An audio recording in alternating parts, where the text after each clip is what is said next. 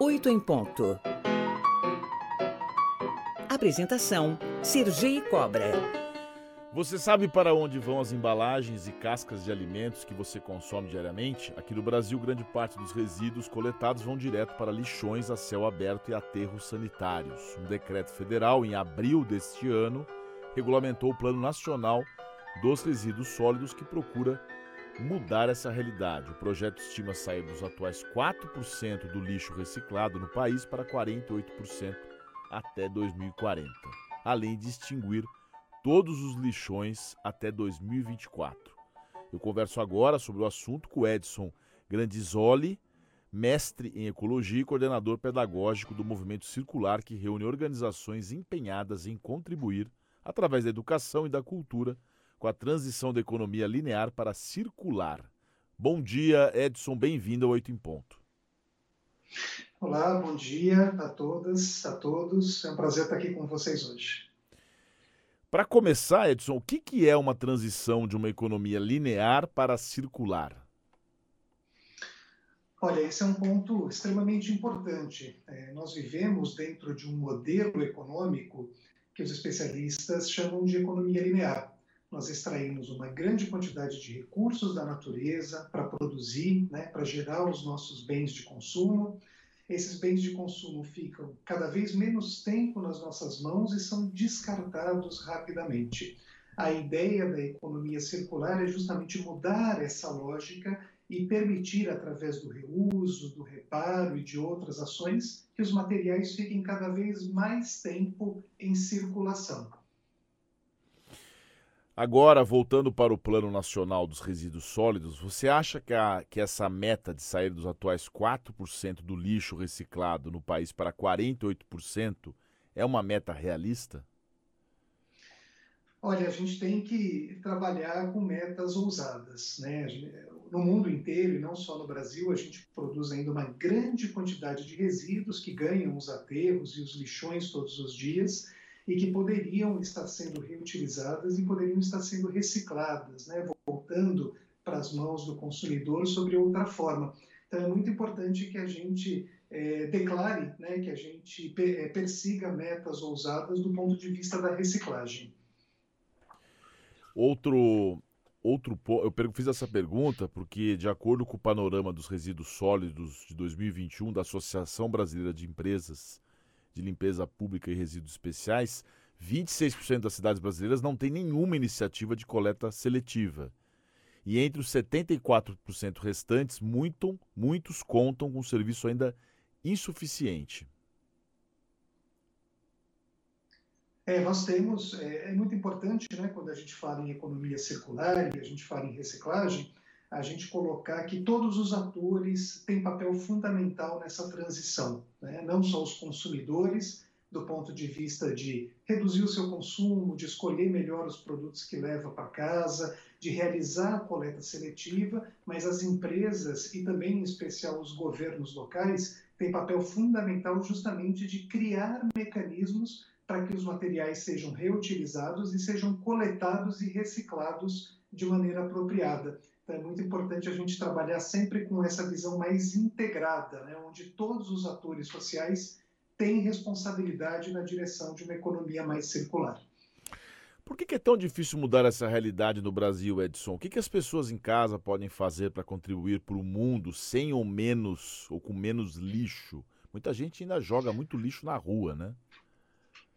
É, infelizmente a gente tem um panorama ainda bastante complexo que tem que ser trabalhado via educação, que tem que ser trabalhado em parceria com as empresas e com os governos locais. Então, essa questão da corresponsabilidade, ela é fundamental. No nosso dia a dia, a gente pode, sim, escolher melhor os produtos, escolher produtos com menos embalagens, dar destino correto ou reutilizar determinados tipos de materiais. E nesse ano de 2022, que é um ano muito decisivo, procurar candidatos que valorizem a pauta ambiental e a pauta social. Eu te perguntei isso porque muitas pessoas eh, não têm nem consciência do que, que é essa reciclagem. Outro dia eu estava conversando com um amigo que falou: ah, eu pedi para a moça lá fazer, mas ela acha que é um absurdo. Ela me falou: mas para que fazer isso? Falou para ele. Então, é, eu te pergunto, na tua percepção, houve uma melhora assim dessa consciência ou ainda é muito distante? Já faz parte do conhecimento e da consciência de muito mais pessoas do que há 10 ou 20 anos atrás. Aliás, acho que esse é um dos grandes ganhos nas últimas décadas. Né? A pauta socioambiental ela tem sido reconhecida como importante por um número cada vez maior de pessoas. Então, pode ser que vocês estejam achando que eu sou otimista em excesso, mas eu acho sim que a gente caminhou na direção certa, mas ainda temos uma longa estrada pela frente, uma estrada muito importante e muito produtiva também, cheia de oportunidades. Assim como Ariano Suassuna, você pode ser um realista esperançoso, viu, Edson? Tem uma pergunta Exato. aqui do, do ouvinte que fala sobre os três R's. O que, que são os três R's? Olha, existem muitos R's que são associados à questão dos resíduos, da reciclagem. É, eu, existe o repensar, o reutilizar, o reciclar, o recusar, o repensar. Então, existem mais do que, na realidade, três R's que podem ser colocados em prática. Eu daria destaque, primeiro, o repensar. Né? Repensar o nosso consumo, repensar os nossos hábitos, repensar se realmente eu preciso comprar aquilo ou não, repensar, será que eu preciso de um produto que vem dentro de uma embalagem que depois é colocado numa outra sacolinha plástica? Então eu acho que o repensar é o primeiro ponto. O segundo é recusar, que está muito ligado ao, a, ao repensar, o recusar está muito ligado ao repensar, e depois, no final dessa cadeia, a gente justamente valorizar as cooperativas e as pessoas que cuidam dos nossos resíduos do ponto de vista de reciclagem. Para a gente finalizar, Edson, tem sempre aquela história da gente se comparar com outros países. Às vezes as pessoas falam, não sei se você concorda com essa máxima, às vezes você vai num metrô, numa cidade X, vai fora do Brasil, e aí você vê que está tudo limpo. Como está tudo limpo, ninguém suja. Quando não está limpo, as pessoas acham que aquele ambiente é um ambiente que você pode continuar sujando. Existe isso. E em comparação ao resto do mundo, os outros países estão mais avançados nessa, nessa consciência ecológica? Olha, eu acho que varia muito. Né? Eu acho que a gente tem que pegar, por exemplo, se a gente considerar o parâmetro de reciclagem no Brasil, a gente está ainda muito aquém do que outros países da Europa, como, por exemplo, a Alemanha, que chega a reciclar 70% ou 80% dos seus resíduos. Né? É, do ponto de vista de comportamento, que é o que eu acho que você está trazendo, né? É, o comportamento das pessoas ele é determinado muitas vezes coletivamente. A questão do metrô é um ótimo exemplo. Né? É, a gente segue as normas sociais dos locais onde a gente mora. Se a gente pegar, por exemplo, o metrô de São Paulo, que é o metrô que eu tenho mais contato, utilizo com mais frequência, vale muito bem esse exemplo que você está trazendo, né? O metrô de São Paulo ele é muito limpo, né?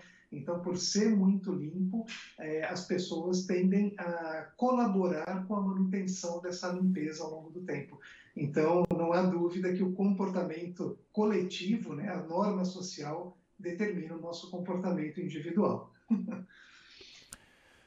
Muito bem, conversamos ao vivo com o Edson Grandizoli, mestre em ecologia, coordenador pedagógico do movimento Circular. O Edson é doutor em educação e sustentabilidade e também pós-doutor pelo programa Cidades Globais pelo Instituto de Estudos Avançados da USP. Edson, muito obrigado, viu, pela sua participação no Oito em Ponto.